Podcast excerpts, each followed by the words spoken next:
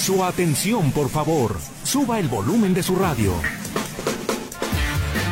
Porque aquí, en el 1150 de AM, tenemos la información de los espectáculos. Cine, música, teatro, televisión, redes sociales y entrevistas. Esta es Tercera Llamada. ¡Comenzamos!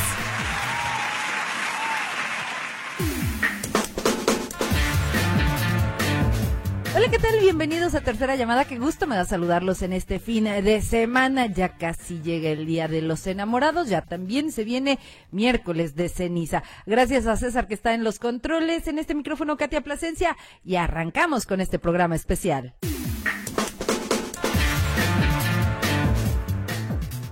Oigan, iniciamos con esta entrevista que tuvimos la oportunidad de hacerle a Daniela Espala.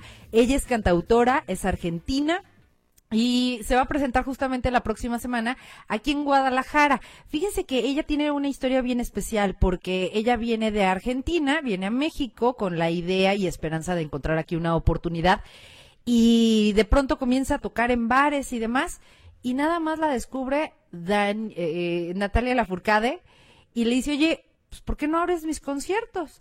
Y a partir de ahí, Daniela Espala se hace de un nombre y de un lugar en el espectáculo en nuestro país. Tuvimos la oportunidad de platicar con ella, así que aquí está la entrevista con Daniela Spala. Dani, qué gusto tenerte de nuevo por acá. Ahora sí que la distancia, pero de todas maneras en Guadalajara. ¿Cómo estás? Sí, muy bien, muy contenta de hablar con vos otra vez.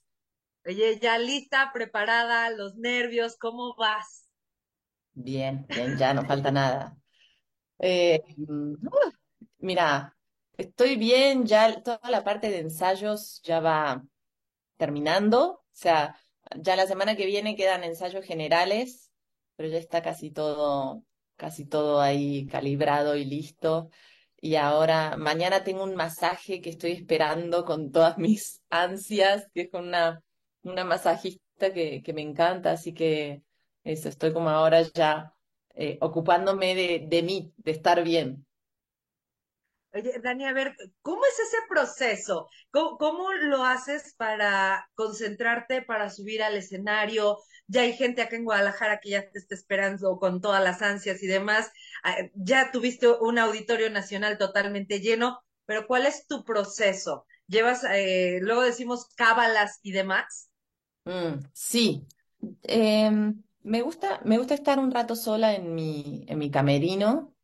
Eh, me gusta llegar temprano también al camerino, como desde, no sé, por ejemplo, para el auditorio probablemente tengamos que llegar al mediodía, ¿no? Entonces, poder llegar un rato antes del mediodía y acomodar el camerino que va a ser mi casa por, por ese, esa tarde tan especial, ese momento tan especial. Entonces, eh, em, sí, acomodo el camerino, me llevo alguna vela y, y antes del show, para mí es importante el día del show no estar nerviosa, tener la capacidad de que todos esos imprevistos que pueden salir, perfectamente pueden salir antes de un show, ¿no? Algo que no sale bien, no sé qué, poder como, que pase de largo, no enroscarme en eso, saber que lo más importante de todo es, para ese momento, es subirme al escenario y conectar con la gente. No importa si no funcionaron todos los focos, no importa si no llegó tal o cual cosa, por más que ya lo haya, por más que, no sé, sí quería tener tal o cual foco prendido en, tal canción, si no está, va a ser mucho más, más importante que ese foco, es cómo estoy conectando con la gente en ese momento. la gente se va a llevar eso, no se va a llevar el foco que prendió o no prendió. Entonces, em, requiere sí requiere de un trabajo interno, porque siempre queremos que el show salga lo mejor que pueda, pero surgen imprevistos, es normal. Se trabaja para que no existan esos imprevistos, pero hay que saber fluir en caso de que ocurran. Oye, cuéntame qué nos vas a presentar aquí en Guadalajara, porque yo sé que vienes muy, cargada de mucho pop, andas muy popera. Cuéntame un poquito de eso. Bueno, sí, es un show, eh, es un show que tiene mucha fantasía pop, mucho baile, Em, pero también es un show que tiene momentos teatrales muy, muy intensos en algunos momentos. Eh, hay, hay, un momento del show que sí es bastante denso, bastante oscuro, que, donde toco canciones que son mucho para la, para la introspección. Entonces hay un momento del show que es así, hay otro momento del show donde entran todas las canciones más de amor. En Guadalajara vamos a ir a tocar el 16 de febrero, muy cerca del 14, muy cerca del Día de la Vista y el Amor. Entonces, eh, bueno, hay, hay, una parte que, que sí celebra toda esa cosa mucho más eh, de, del disfrute de lo que es el amor, mucho más eh, romántica, nostálgica también. Eh, entonces, hay, es un show que pasa por distintos momentos. ¿Cómo lo haces para elegir todo mm. eh, el set list las canciones que deben de llevar tu show? ¿Eres de las que no son las mis canciones que yo quiero llevarlas? ¿Le pides el consejo a músicos, a, a, manager o hasta la propia, a tus propios fans? Mira, siempre lo armo sola, escucho a los fans. De hecho, hubo hace un cambio de último momento porque yo veía que los fans estaban pidiendo una canción que yo no la iba a incluir. Y veía que estaban pidiendo en redes y dije, no, yo creo que sí hay que meterla. Entonces ahí tuvimos que cambiar un poco el setlist. Por lo general lo hago sola al setlist, em, pero ahora estamos trabajando con, con un equipo de, de producción eh, y hemos estado trabajando muy mano a mano también en la parte, en la selección de las canciones y en los momentos, en qué momento va cada canción. Así que me costó, me costó al principio trabajar con alguien más en la selección del setlist, pero, pero creo que ha sido para bien. Obviamente vendrán eh, algunas canciones del nuevo material de Dara. Claro. Sí, hay muchas canciones de Dara. También va a estar Lejos de la Ciudad, que es una canción que salió ahora en enero, eh, que me da mucho, siempre me encanta ensayarla. Cada, cada vez que llegue esa canción en los ensayos, me encanta, me siento, me siento especial. Y, mm, y tengo ganas de, de, ver también cómo la recibe el público en vivo. Oye, eh, antes de, de, que terminara el 2023, eh, platicamos acá en vivo, estábamos eh, charlando acerca de los nuevos proyectos que se venían para este 2024. ¿Cómo vas con ellos? Uno de esos, lo recuerdo perfecto, era regresar a tu país natal y triunfar allá. ¿Cómo vas? Sí. Bueno, bien, está, estamos planeando también visitas por fuera de México, incluido Argentina, para poder eh, mostrar este disco, porque el, disco siempre es como una, excusa para, eh, para bueno, volver a, los, a cada país, volver a cada plaza, ciudad y hacer un nuevo show y tengo muchas ganas de llevar este show a Argentina. Después de Guadalajara y de, bueno, prácticamente de aquí de México, ¿ya tienes pensado para dónde vas internacionalmente? Sí, estamos justo ahora yo tenía que tener una reunión esta semana, pero con todo lo del auditorio me olvidé. eh, sí, cosas pasan. Una reunión, una reunión que vengo pidiendo hace meses, yo me olvido que la tenía. Bueno, ah. eh, pero sí, estamos planeando toda esa ruta, lo que va a ser la ruta 2024 eh, fuera de México, ¿no? Eh, que sí, obviamente Sudamérica está está súper presente en los planes, Centroamérica también, que el año pasado visitamos Centroamérica, España, Estados Unidos, son, son esos, esos países y regiones que estamos, eh, bueno, que estamos ahí incluyendo en, en el mapa para este 2024. Oye, eh, no sé si sea una pregunta sencilla de responder, pero ¿qué tiene Daniela Espala? Que en México has llenado lugares, has llenado auditorios y, y, y, de pronto volteas a tu país y tú me lo comentabas, allá de pronto todavía no te conocen, todavía no te reconocen, mejor dicho, el talento que tienes. ¿Quién es mm. Daniela Espala y qué, por qué le pasa esto a Daniela Espala? Que en México la queremos y, y nos morimos por escucharte en vivo y en tu propio país pues todavía te está costando. Bueno, yo creo que eh, quién es Daniela Espala es un artista que se estableció en México hace 11 años y que empecé a desarrollar mi carrera desde acá. Entonces, eh, la mayoría de los esfuerzos siempre han estado enfocados eh, a este territorio. Por eso es que Argentina después se fue quedando eh, como, como, se fue postergando más bien, fui postergando los esfuerzos en Argentina porque estaba muy concentrada en México. ¿Te arrepientes de, de eso, Daniela?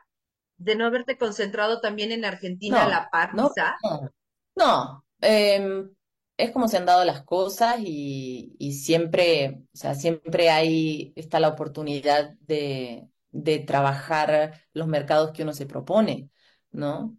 Eh, entonces, no me, pues, no, no, lo tengo así como, como, no lo siento como un problema, como un inconveniente que en México yo tenga una carrera más desarrollada que en Argentina. Finalmente también México es una plataforma a nivel, a nivel Latinoamérica eh, muy importante. ¿no? Lo, lo, que pasa en México resuena muy, fuerte en el resto de Latinoamérica, entonces creo que es un buen lugar para, para enfocarse y para enfocar estos primeros esfuerzos y después que se vayan replicando en el resto de los territorios. Obviamente hay que prestarle, no es que se da así solo por, por gracia de Dios, eh, hay que seguir, hay que ir prestándole atención a cada uno de los territorios, pero sí es cierto que México resuena en el resto de Latinoamérica. Oye, por lo regular durante los shows de todos los artistas llevan alguna sorpresita. ¿Tú ya la tienes preparada? ¿Será algún artista o sucederá algo en el escenario que tú vas a sorprender a tus seguidores? Sí, sí, sí, hay muchos momentos de sorpresa en el show. Hay muchos momentos de sorpresa. Em, pronto vamos a anunciar también eh, el artista que va a estar abriendo el show, así que sí. Sí. ¿Mexicano o extranjero? dame un poquito de carne. Eh, no, mexicano, mexicano, mexicano.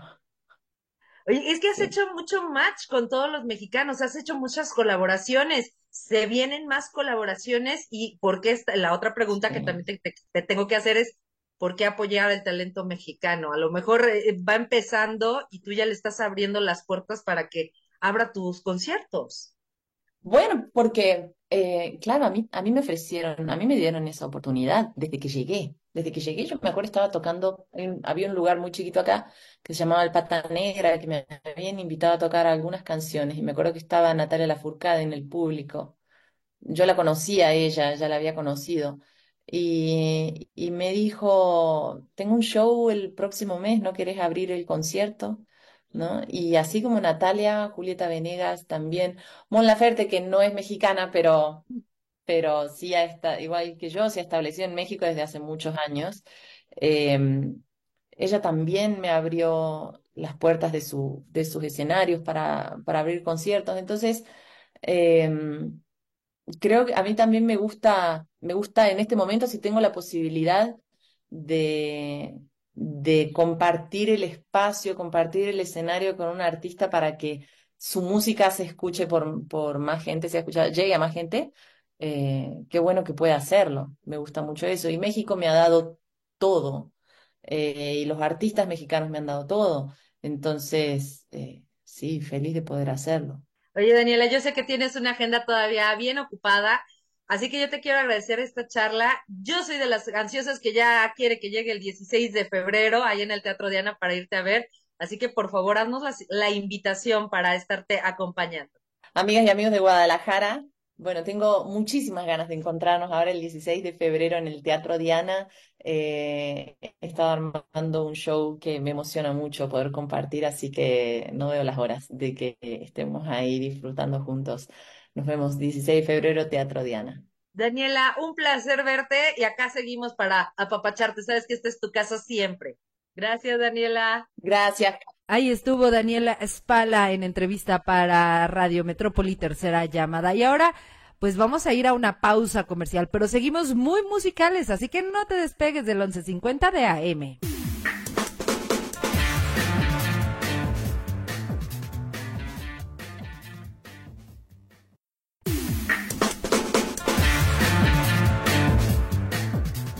Estamos de regreso en tercera llamada en esta edición especial de fin de semana y fíjense que el pasado viernes se presentó Trocker aquí en Guadalajara. Ellos están festejando ya 20 años de trayectoria artística y tuvimos la oportunidad de platicar con uno de sus integrantes, con Sabo. Así que previo obviamente a este concierto que fue de verdad pues toda una fiesta y una celebración por estos 20 años, primeros 20 años de esta agrupación orgullosamente tapatía que se llama Trocker. Sabo, ¿cómo estás, Sabo? Hola, muy bien. Buen día. Bienvenido. Muy amable, gracias. Oye, a ver, ¿cuántos son en Trocker?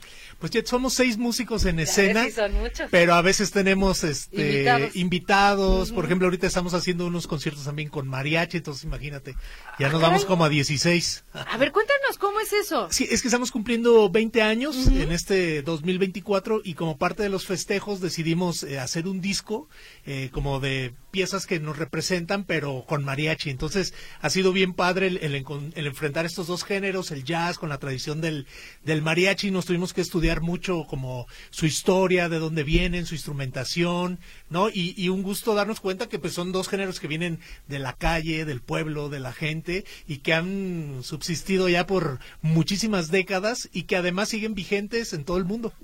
Oye, pero a ver, eso está bien interesante, porque sí es verdad, los dos géneros, tanto el jazz como el mariachi, vienen de la calle, eh, bueno, de gente muy talentosa, porque así como que de la calle, pues no tanto, porque debieron de haber estudiado muchísimo. Pero luego de ahí viene el, el talento, ¿eh? De, de- Sí. de la gente, de la necesidad, Ajá. de querer expresarse. Pero, ¿cómo, a quién se le ocurrió esta fusión? Porque ahorita estamos experimentando, estamos en una época en la que todo queremos fusionar. En este caso, ¿a quién se le ocurrió esta fusión de jazz, de trocker con mariachi? Fíjate que cuando empezamos a hacer los viajes internacionales, eh, una vez que nos presentamos en el Festival de Jazz de Montreal, el director del festival nos decía, a mí me suenan muy mexicano su, su concepto, no han pensado en hacer algo con, con un mariachi y desde ahí como que se nos quedó la, la espinita de, oye, pues sí estaría bien.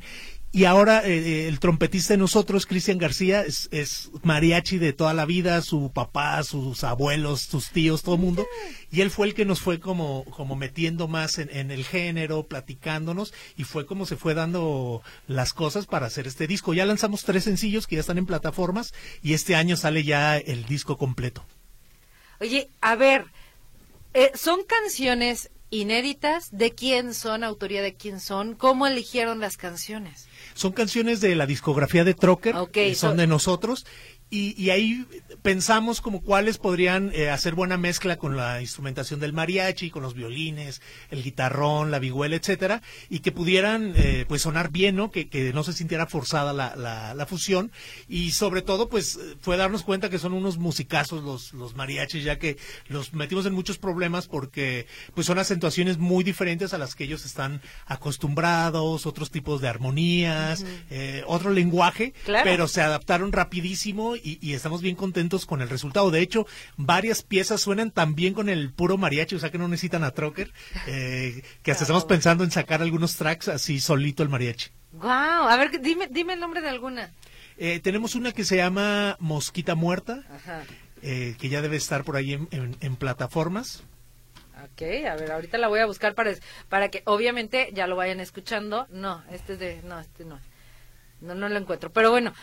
Y, y entonces, a ver, ¿ya les gustó? O sea, ¿a poco sí se pensarían cambiar de pronto trocker de mariachi? No, solo es ahorita el, el- el proyecto por el por el disco, este, por los festejos de los 20 años, como buenos zapatillos, pues lo decidimos eh, hacer con mariachi. Pero no, es, es una pues es un trabajo que hemos hecho solamente para esto y, y pues siempre nos gusta como ponernos retos nuevos, entonces a ver más adelante qué sigue. Pero qué retote, ¿no? ¿Cuán- A ver, ¿cuánto tiempo se, se pusieron a ensayar? Porque obviamente ustedes son son súper estudiosos trockers, siempre los conocemos que siempre están ahí ensayando y demás. ¿Cuánto tiempo les llevó para poder decir, ya, ya sacamos la canción, ahora vamos a grabarla? Sí, pues yo creo que el proyecto lleva poquito más de un año desde que lo aterrizamos, lo empezamos a hacer, escribir todos los arreglos, probarlo, eh, vernos con el mariachi. De hecho, ya hemos estado haciendo conciertos, hicimos una serie de conciertos sorpresa aquí en la ciudad donde de repente en alguna esquina, en alguna plaza, te encontrás con Trocker y el mariachi y, y empezamos como a probarlo, a ver también cómo, cómo sonaba en vivo. Y pues ahora el viernes vamos a tener nuestro concierto de aniversario de los 20 años y por supuesto que nos vamos a, a llevar el mariachi ¿Qué se siente? Pues estamos bien emocionados. eh, también voltear hacia atrás y ver que ya pasaron 20 años se nos hace increíble. No, no hemos sentido cómo, cómo se ha ido el tiempo tan rápido y tantas cosas que hemos eh, vivido. Hemos visitado ya 20 países, hemos estado en muchísimos festivales en todo México eh, y nos sentimos muy queridos aquí en, en la ciudad y pues queremos festejarlo aquí con toda nuestra gente. Justo eso, se les ha hecho, ahora sí que como dicen, se- ya se les hizo justicia en la revolución o ya les hizo la revolución justicia. De, de que son tapatíos y de pronto dicen es que en Guadalajara son bien complicados pero creo que, creo que es una agrupación que lo hemos apoyado, les hemos aplaudido, los buscamos y demás. ¿Ustedes lo han sentido así o les hemos quedado de ver como tapatíos? No, hombre, nos sentimos súper queridos aquí en la, en la ciudad. Fíjate que cuando empezábamos hace 20 años, pues eh, en varios restaurantes que no eran foros, tocamos puertas, nos dieron espacio, este, empezamos a tocar, luego empezamos a hacer temporadas en algunos bares y la gente fue la que nos iba pidiendo más, ¿no? Empezábamos los miércoles, iban, no sé, 20, al siguiente 30, 50, estuvimos como tres años en esa temporada los miércoles, hasta que al final llevan 500 personas los miércoles y, hey, hagan un disco. Entonces todo se fue dando de, de manera natural junto a la gente y yo creo que por eso hay como, como esta eh, amalgama entre Trocker y, y la gente de Guadalajara. A ver, ¿en dónde va a ser el concierto? El concierto va a ser en el Conjunto Santander, en, el, en la sala 3, este, este viernes, 9 de la noche. Eh, hay boletos aún disponibles en, en, la taquilla del, del, teatro, también en línea. Eh, y pues recomendarle a la gente que llegue muy puntual porque desde el primer minuto empiezan las sorpresas. Oye, ¿y este concierto lo vas a llevar a otros lugares o solo se van a festejar aquí sus 20 años? Pues ya, ya nos invitó ahora el, el Vive Latino también para, ahora para marzo, para, con con motivo de los 20 años para festejar allá un poco eh, con los amigos de Ciudad de México. Pero sí, este es un concierto especial y único para, para Guadalajara, ¿no? Hemos, hemos trabajado mucho pues en, el, en, el, en la producción, en todo lo que va a suceder en el escenario. Además vamos a tener eh, los primeros integrantes de la banda también tocando con nosotros. Eh, vamos a tener todos los DJs que han pasado también por, por la banda. Este, va a estar eh, el coro de Zapopan también eh, en una canción, vamos a, tener el mariachi, eh, en fin, este va a ser un concierto para nosotros histórico y único y solo para Guadalajara. ¿Por qué? ¿Por qué lo decidieron hacer así y no así como les preguntaba Pili, llevarlo a otras partes de, digo, ya no de, México, sino internacional? Es que es muy complicado también la producción como le estamos pensando y, aquí pues nosotros eh, somos locales, tenemos la forma de hacerlo, ya moverlo es, es complejo, es mucha gente, estamos trabajando más de 70 personas para, para el concierto, entonces este, se nos hace complicado, pero eh, ya muchos festivales nos están invitando con motivo de los 20 años, entonces va a haber festejos en muchos lados, pero el especial, especial es aquí en Guadalajara. A ver, ya nos decías, hace 20 años que nacieron, han cambiado también algunos de los integrantes, todavía quedan algunos también originales de, de las primeras alineaciones de Trocker. ¿Hacia dónde quieren ir? Se han visitado ya tantos países, se han presentado en tantos foros, en tantos eh, festivales y demás. ¿Cuál es la siguiente meta de Trocker? Pues fíjate que sentimos que nos faltan muchas cosas por hacer y decir, queremos eh, seguir haciendo mucha música. Eh, también hemos estado muy cercanos a hacer música para cine, entonces también hemos estado, hemos estado trabajando en eso. Eh, queremos hacer más discos, tenemos muchas ideas de, música, de, de, hacia dónde llevarla. Queremos hacer nuevas propuestas también. Así que sentimos que todavía tenemos mucho mucho que decir y pues nos falta visitar más Asia, solo hemos ido una vez, queremos ir más a Asia, queremos ir a África, este, en fin, hay también muchos festivales que, que traemos en la mira, así que creemos que va a haber trocker aún para rato. Oye, a ver, pero además muchos de sus integrantes, eh, además de estar en trocker, ¿tienen algún otro proyecto alterno? ¿Hacen cosas eh, a lo mejor en lo individual o con otros, con otros artistas? Pues, lo principal es Trocker para todos, ¿no? Nuestra prioridad, pero tenemos algunos proyectos como para trabajar aquí en la ciudad cuando estamos, más como covers eh, comerciales que tocamos en algunos bares, eh, estándares de jazz, este, blues, ¿no? El tecladista le encanta el blues a Cristian, entonces él siempre está tocando también aquí en Guadalajara. Entonces cuando estamos aquí, pues sí, estamos eh, tocando muchísimo, pero con, con alternativas, ¿no? Con otro tipo de proyectos el jazz todavía se escucha. Porque luego, ahorita eh, oímos o corrió tumbado o el reggaetón. Y de ahí no salimos. Pues a lo mejor es también parte de nuestro trabajo, ¿no? Como el, el, mantenerlo, el acercarlo a la gente joven, ¿no? Por las mezclas que hacemos de hip hop, de funk, muchos crash con el DJ, música electrónica. Yo creo que eso también ha hecho que mucha gente joven se acerque y que a través de nosotros después descubra pues el jazz o los clásicos eh, de la historia del jazz y, y, a nosotros nos da gusto ver cómo en la ciudad cada vez gente más joven, adolescentes, niños, niñas, están haciendo blues, están improvisando, son excelentes instrumentistas, están haciendo bandas de jazz, están buscando hacer como, como géneros que son un poco más profundo en el discurso y, y que también, pues bueno, también toda la nueva corriente de, de los corridos tumbados y todo eso son excelentes músicos. Lo que están haciendo también creativamente con los instrumentos acústicos se nos hace increíble. Y también nos da mucho gusto ver que hay una escena viva del mariachi, ¿no? También niños, adolescentes, gente de la tercera edad que se dedican a la tradición del mariachi y que son muchísimos y excelentes músicos. Oye, Sabo, a ver, eh, estamos hablando ahorita con Sabo, él es integrante de Trocker, y, y, se van a festejar este viernes ya ahí en el Conjunto Santander de Artes Escénicas porque cumplen 20 años. Pero decimos 20 años y en menos de un segundo ya acabé. Pero han pasado buenas, malas, regulares, han subido, han bajado.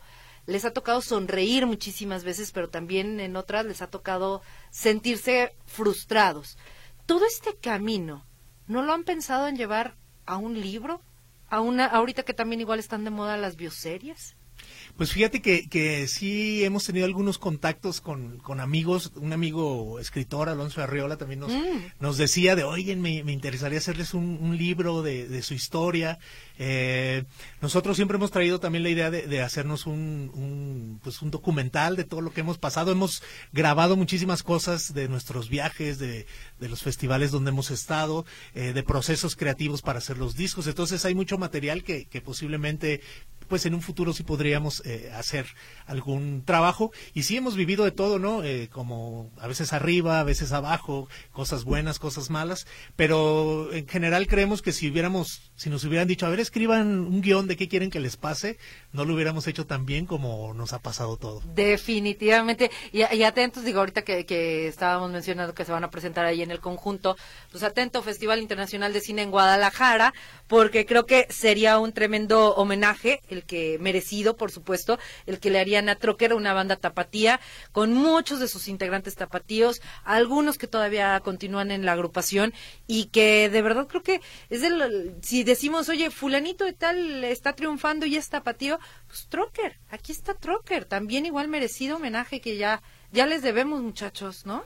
No, pues nosotros muy agradecidos y, y, muy queridos, nos sentimos muy queridos y apoyados por la ciudad y por todas las instituciones también que hay acá, ya que todos han estado siempre presentes de alguna u otra manera. Y llevamos con mucho orgullo el, el, el, el, ser tapatíos, ¿no? En los países que nos hemos presentado, en los festivales, siempre lo hacemos de la mejor forma y súper profesionales para dejar en alto pues el nombre de, de, Jalisco. Y yo creo que el que eh, en donde estuvieron en este festival, en donde les dieron la idea, de, de, reunirse o de mezclar su música de trocker con el mariachi, tienen que ir. No, por supuesto, nos dijo en cuanto lo tengan. este, bienvenidos otra vez al, al, Festival de Jazz de Montreal. Fíjate, y yo les tendría que acompañar. Por supuesto.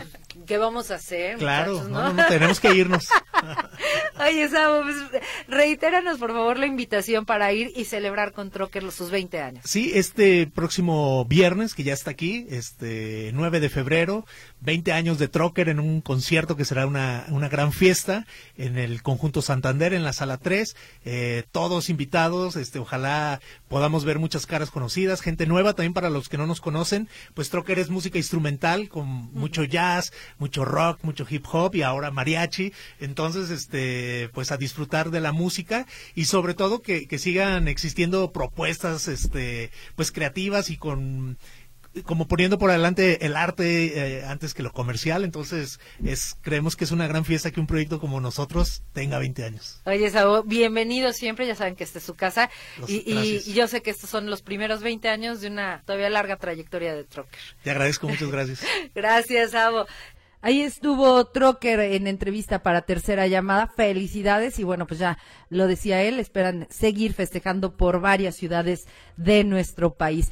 Y vamos a la pausa comercial, pero regresamos porque hay también hay cine y por supuesto cine con algo de música. ¿De qué se trata? Te lo cuento al regresar.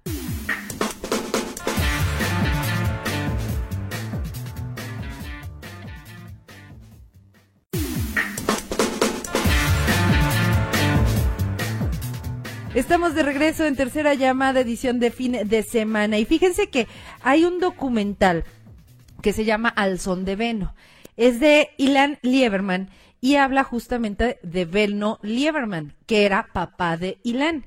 Benno resulta que él era eh, musicólogo, investigador y demás, y fue de los primeros que buscaba, digamos, se iba por pueblitos y demás, y empezaba a buscar agrupaciones que realmente fueran de las raíces de la música mexicana.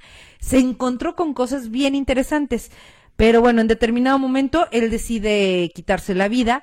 Y entonces su hijo Ilan, que es, es, eh, es eh, pues director de cine, él decide hacer un documental con todo lo que hizo su papá, pero también explicándole a sus hijos quién era su abuelo y por qué quizá tomó esta decisión. Algo bien interesante, tuvimos la oportunidad de platicar con Ilan, así que aquí les dejo esta entrevista. Él es Ilan Lieberman, director del documental Al Son de Veno. Ilan, Ilan, ¿cómo es tu nombre? Ilan, con acento en la A. Oye, Ilan, ahora sí que qué gusto tenerte aquí, gracias por eh, tomarnos este Zoom y cuéntanos justamente de pues de, de este documental, que la verdad yo ya tuve la oportunidad de verlo al son de Veno. Qué bueno. Creo que hiciste una catarsis, pero hiciste también una joya para lo que es eh, prácticamente la música mexicana. Cuéntame de él, ¿desde dónde lo empezaste a gestar?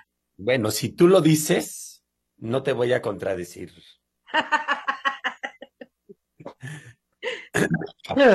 ¿Cómo lo empecé a gestar? Pues la verdad es que lo empecé a gestar cuando murió mi papá. En ese momento lo empecé a gestar. Fue un embarazo muy largo. ¿Qué pasaba por tu mente en ese momento? Sí, eso te iba a decir 30 años. ¿Qué pasaba por tu mente? Porque tú eras muy chico, según contabas, cuando él toma esa decisión. Pues eh, bueno, ¿qué pasa por mi mente? Pues un shock, eh, tristeza, no saber qué hacer. Mm, una incredulidad, no sé, muchas cosas. Este, estaba yo muy lejos de aquí cuando eso sucedió. Como también está narrado en la película. Ajá. Entonces, eh, pues yo en ese momento no sabía qué hacer, entonces hice un retrato de él. Esa fue mi solución.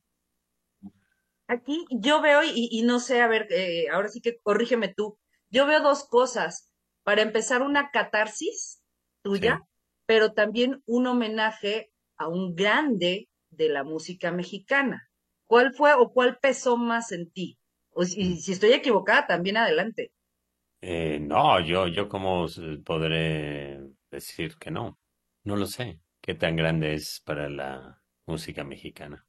Eh, pues para mí sí era muy importante, personalmente. En, en ambos sentidos, o sea, había el sentido de, de darle una, había, un, había dos pendientes que se narran ahí en la película también. El primero, eh, darle buena, un buen hogar a sus grabaciones para que todo el pueblo de México pueda acceder a ellos y que no sea una colección privada en casa de, de algún señor. Claro. Entonces eso fue lo primero. Y dije, bueno, ya que estoy en eso, en esas, pues ¿por qué no hago una película de lo mismo? ¿Por qué no hago un documental de eso? ¿Por qué no lo documento? Me documento a mí mismo haciendo esto. Y ahí eh, dije, ah, bueno, pues igual puedo matar dos pájaros de un tiro, como quien dice. Y así es como se fue dando estas se fueron dando estas dos, se fueron entrelazando estas dos narrativas, digamos. Ahorita que, estoy aprovechando que, veo que detrás de ti está este póster y que a mí me encantó ese final, eh, la fotografía que tiene ese final para mí fue como que la cerecita en el pastel. Ese árbol que representó para ti, para tu familia. Bueno, este árbol eh, surge de un sueño esta última escena es, es, es, eh, es una construcción cinematográfica de un sueño que yo tuve. En el sueño se veían unas ramas de un árbol, se escuchaban los pajaritos, tal como está en la película. Este, y la cámara se va, va haciendo un zoom out y se va haciendo, se va viendo este gran árbol. Y yo lo estoy filmando. Y entonces dije, claro, el árbol representa a la familia. Y ya yo estoy filmando a la familia, por decirlo así. Oye, y, y el hablar también igual de, de un tema, como lo decías también ahí en el documental, un tema tabú que de pronto eh, no queremos decir que se suicidó, preferimos a lo mejor inventar una historia y todo esto. ¿También lo buscaste de ese lado, el ayudar a más familias? Eh, no, no, eh, surgió, eh, esto no fue planeado, ¿eh? Para nada fue planeado. O sea, yo, claro, planeado les puse los micrófonos como se narra ahí y vamos a ver qué pasa. Y tal cual, pues eh, se les ocurrió, bueno, a mi, a mi hijo Bruno, se le ocurrió preguntar, oye papá, oye, por cierto, aprovechando la cámara, que nos están filmando, voy a eh, venir con una, una queja que ya llevaba bastante tiempo este, queriéndote decir, ¿no? Y entonces, bueno, eh, tal como se, como lo se ve ahí, eso es lo que sucedió. Y entonces, como sucedió esto, dije, ay, bueno, está buenísimo, vamos a usarlo en la película. ¿La planeaste, la filmaste, la editaste, la hiciste tal y como lo tenías en mente? ¿Te faltó algo? ¿Te sobró algo? Pues ve, cuando estás editando, quieres que no falte nada y tampoco sobre nada. Es justamente la idea de la edición, ¿no? Y como la term- cuando la terminé, yo en mis adentros dije, ya está, ya no, ya, ya, ya no puedo más. O sea, ya hice todo lo que pude. Se lo voy a enseñar a mi madre porque esa era mi mayor eh, preocupación. Sobre todo porque una de las escenas no le gustó cómo quedó su peinado. Eso me tenía muy preocupado. Bueno, entre otras cosas, por supuesto. Oye, a ver, Y se la mostré, y se la mostré Ya. a ella, y se la mostré a mis hermanos. Fui a Israel, viajé a mostrarles la película, y se las puse, y, y yo necesitaba su bendición para poderla sacar a, al, ahora sí que al público, ¿no? Entonces, una vez que me dijeron que sí, ya, ahí quedó. Y esa es otra de mis preguntas, porque hiciste muchísimas entrevistas a amigos conocidos de tu papá, pero también a tu familia. Correcto. ¿Hubo algo? ¿Cuál fue lo que más te sorprendió? ¿Lo que más te dolió de nueva cuenta el corazón? ¿Se curó esa herida? Bueno, hay muchas cosas que salieron en las entrevistas que me, me hicieron entender mejor, saber más, ¿no? También espejearlo conmigo, poder, eh, poder espejear a mi padre conmigo. Y creo que la película en sí es un poco eso, es eh, yo ponerme en sus zapatos y, lle- y llevar esos zapatos hasta donde tenga que llegar. Y pues ahora sí que, que Dios me haga reconfesado y pues a ver qué pasa, ¿no? Y, y bueno, lo que me di cuenta es que es que pues lo que no te mata te hace más fuerte, como dijo Nietzsche. Y, y justo también a eso iba, después de ponerte en, en sus zapatos, ¿entendiste su decisión? ¿Entendiste por qué lo hizo? ¿Lo honras No, más? ¿Lo admiras más? eh, ve, yo su decisión eh, desde un principio, cuando yo supe, yo pensé lo siguiente, yo pensé que es su vida. Entonces él decidió terminar con su vida. Wow. O sea, pensé que esa es su prerrogativa. Yo, yo, como, o sea, yo, ah, por mucho que esa decisión no me haya gustado, pues es, eh, él la hizo porque eso quiso, ¿entiendes? Sí, sí, sí. Y Pero desde un principio yo, ese es, es, es lo primero que pensé. Dije, pues sí, qué, qué ojete, qué, mm, qué egoísta. horrible, qué egoísta, ve cómo nos dejó. Pero por otro lado dije, bueno, pues ahora sí que, que puedo, o sea, no me gustó, no, pero es su decisión y tengo que cargar con eso. ¿Cambió tu perspectiva de, de lo que fue Ben Oliverman? Eh, sí, sí, sí, eh, bueno, cambió en el sentido de que sé más, creo que lo, lo puedo apreciar mejor y creo que entiendo mejor, eh, sí, entiendo mejor su importancia, la importancia de lo que hizo. ¿Y cómo te sientes ahora de saber la importancia y de saber, y te digo que es un histórico para la música mexicana, que, que fue hasta cierto punto un adelantado para su fecha, porque él grababa de una manera en la que ahorita todavía, y lo mostraste también igual, no se explicaban cómo lo hacía para grabar unas cosas impresionantes. Sí, sí, sí, sí, en efecto. En efecto, sí, es muy importante. Eh, es muy importante por varias razones. Mm, porque, porque su, su búsqueda fue una búsqueda espiritual, podría yo decir. O sea, artística, eh, musical, pero espiritual. Por eso me parece que es importante. Este documental se estrena el eh, 18 de febrero, Sí, no, de enero ya se de, estrenó. de- de enero, perdón. ¿Y hacia dónde la quieres llevar? Porque ya estuvo en algunos festivales y demás. ¿Hacia dónde quieres que conozcan a Beno Lieberman y a Ilan Lieberman? Bueno, hacia donde el mundo quiera llevarla. Y que ¿No tú no buscarás algo más? Sí, hacia donde todo el público la quiera llevar. Yo pienso que esta película ya no es mía. Y eso lo noto porque por la, pues por la respuesta, ¿no? Entonces, pues yo voy a ser muy feliz en la medida en la que evidentemente se, se vea y se disfrute. Y voy a hacer todo lo posible para, para darle distribución, difusión, ¿no? ¿Ha- ¿Había una, o has pensado una segunda parte? ah, pues estoy haciendo una nueva película Ok. que se llama El origen del mundo.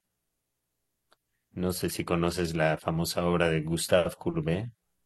No. Bueno, es un pubis, este, con vello púbico, este, pintado en siglo XIX. Es el primer, eh, es el primer desnudo en la pintura occidental donde aparece el vello púbico, si tú lo puedes creer. Ok. Muy famoso, lo puedes buscar. Se llama El origen del mundo. Ujú. Es el origen del mundo por obvias, obvias razones, porque todos provenimos del vientre Claro. de una mujer. Este, entonces es una búsqueda. mm, Sí, eh, Al son de Veno fue una, una búsqueda de, de la figura paterna y del padre. Esta será de la, de la figura materna y de la y de y femenina. Y si Al son de Veno fue una búsqueda en torno al, al pensamiento del mundo mestizo mexicano, esta será sobre el mundo indígena mexicano y su pensamiento. Porque sí, eh, eres mexicano, pero viviste mucho tiempo en Israel. eh, ¿qué es lo que te atrae tanto de México? Que te jala la Pues, raíz, ahora sí que Tú no sé, dime, tú dime, tú dime qué te atrae a ti de México. no, porque yo he vivido toda mi vida aquí. Eh, Toda tu vida no has salido nunca. No, no, no, no, Ah, toda mi vida me he sido México. bueno, ¿y qué importa si sales o no? Pero ah, tú, Más si sales, si sales, pues extrañas más, ¿no? pero tú viajaste, tú vi- viviste otra cultura, otras cosas y Por demás. eso México te mismo, te- pegando. eh, eh, yo creo que de- cuando sales te hace val- valorar más lo mexicano, ¿no? Eso yo creo que le pasa a cualquiera. Cuando sale de su país, eh, puede valorar más, ¿no? En ausencia. Y, y ya te piensas quedar acá en México, ¿ya tú resides acá en México o Yo soy no? mexicano, yo soy mexicano, Sí, a pesar sí. de mi apariencia, este, yo soy absolutamente mexicano. Yo nací en México y viví, pues, mm, cuatro quintas partes de mi vida en México. Ah, eh, pero sí te fuiste a Israel. Sí, viví, viví 12 años en Israel, pero ya tengo 54, entonces pues haz, la- haz la cuenta y verás que llevo bastantes años ya aquí. ¿De dónde Para, nace? para poder considerarme mexicano. No, no, no, eres totalmente mexicano. Pero es que se me llamaba la atención de que eh, habías vivido en Israel y, y tus, eh, ahora sí que este de Alzón de Veno y también la que me estabas mencionando también traen mucho de cultura mexicana. Eso era lo que me llamaba la atención. Bueno, pues uno es, mm, bueno, la, la, el, eh, la Constitución eh, em, dicta que cualquier persona nacida en México es mexicana. Sí, claro.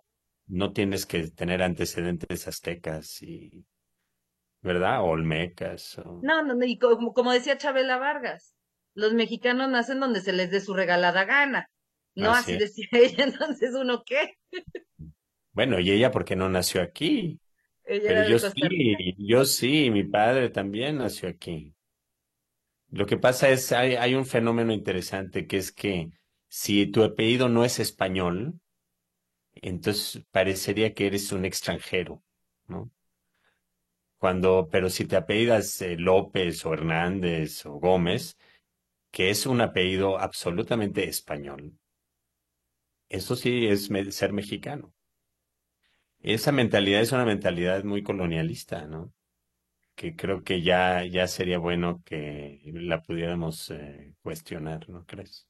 No, sí, claro, pero yo te lo preguntaba por esto de que habías viajado a Israel. Yo no sabía cuánto tiempo habías viajado a, a Israel y Ah. decía, wow, a pesar de esta separación que hubo de tus padres, de que tu mamá te- se los lleva a Israel, tú regresas a México. Claro, porque a mí, yo, conectados. yo siempre he amado México. A mí me llevaron a Israel no por gusto. Yo era un niño. A mí no me preguntaron. A mí me dijeron, ¿quieres ir a Israel? Si me hubieran preguntado, les hubiera dicho que no. Pero no, no me preguntaron. Eso le pasa a cualquier niño. Hacen cosas y no les preguntan. Y, y sobre todo de papás divorciados. Pues sí, pero ahí no tienes que, no tienen que estar ni divorciados. Te pueden meter a una escuela que no te gusta y ahí te quedas. ¿O no? Claro. O Sí, te sí. cambian de ciudad y extrañas tu ciudad natal. Si tú naciste en Guadalajara y te llevan a la Ciudad de México, te la puedes pasar fatal. Y sentir que tú siempre fuiste de Guadalajara y añoras Guadalajara. ¿Cuánta gente en la Ciudad de México no es de Guadalajara? O de cualquier otro lado. Y añoran Guadalajara y Jalisco. Así es el ser humano. Oye, a ver, después entonces ya me estabas diciendo esta película. ¿De dónde nace entonces tu amor por el arte? Digo, tu papá era, él amaba la música. ¿Dónde nace? Pues es como, eh, pues es la pregunta de los doscientos mil, ¿no? ¿De dónde nace el amor por el arte? Pues, ay, pues del Espíritu Santo, yo creo, no sé. De Dios, ¿no? No sé. ¿O ¿Te gustaría ganar algún premio con Al son de Veno? Mi premio es que tú me hayas este, entrevistado. Ah, Pero no todos tenemos el mismo gusto. Por ejemplo, para mí, te lo digo honestamente, se me hace una joya porque eh, culturalmente hablando, creo que los mexicanos tenemos que saber quién fue Beno Lieberman. Para mí se me hizo extraordinario que me contara su historia y lo que me provocaste fue meterme a internet y buscar y saber más de él. Porque creo que hablar de Beno Lieberman es hablar de una trayectoria impresionante. Bueno, qué bueno, qué bueno, me da gusto, me da gusto. ¿Cuánta gente hay así que no se ha contado su historia? Claro. En ese sentido, para eso sirve el cine documental, tal vez, ¿no? Y en este caso, ¿cuáles han sido las críticas que te han llegado al corazón o- a la mente? ¿Críticas? Sí, que Eh, te hayan eh. dicho, oye, ¿sabes qué? Te faltó a lo mejor esto, oye, a lo mejor yo te digo, a mí se me hace una joya para los mexicanos que el INA lo debe de tener también igual eh, este documental ahí dentro, parte de la Ya. historia de Ben. Ya, bueno, pues eh, no, no he recibido todavía ese tipo de críticas. Pero cuando la reciba, Cuando la reciba te, te aviso. Ok. Bueno, y, y ahorita sigues todavía estando en exhibición el documental en nuestro Sí, por país. supuesto. En su país, en su país Guadalajara. Ahí Y des- está. después buscarás llevarla a alguna plataforma para que todavía más gente la siga viendo. Por supuesto que sí. ¿Ya hay alguna plática con alguna de ellas? Eh, estamos en eso. Y lo informaremos en cuanto tengamos ya algo claro. Por supuesto que estará en plataformas también. Perfecto. Ahora sí que, Ilan, muchísimas gracias por esta charla. Te mando un abrazote y sobre Igualmente. todo gracias por este documental. Gracias a ti, Que tengas bonita tarde. realmente. Bye bye.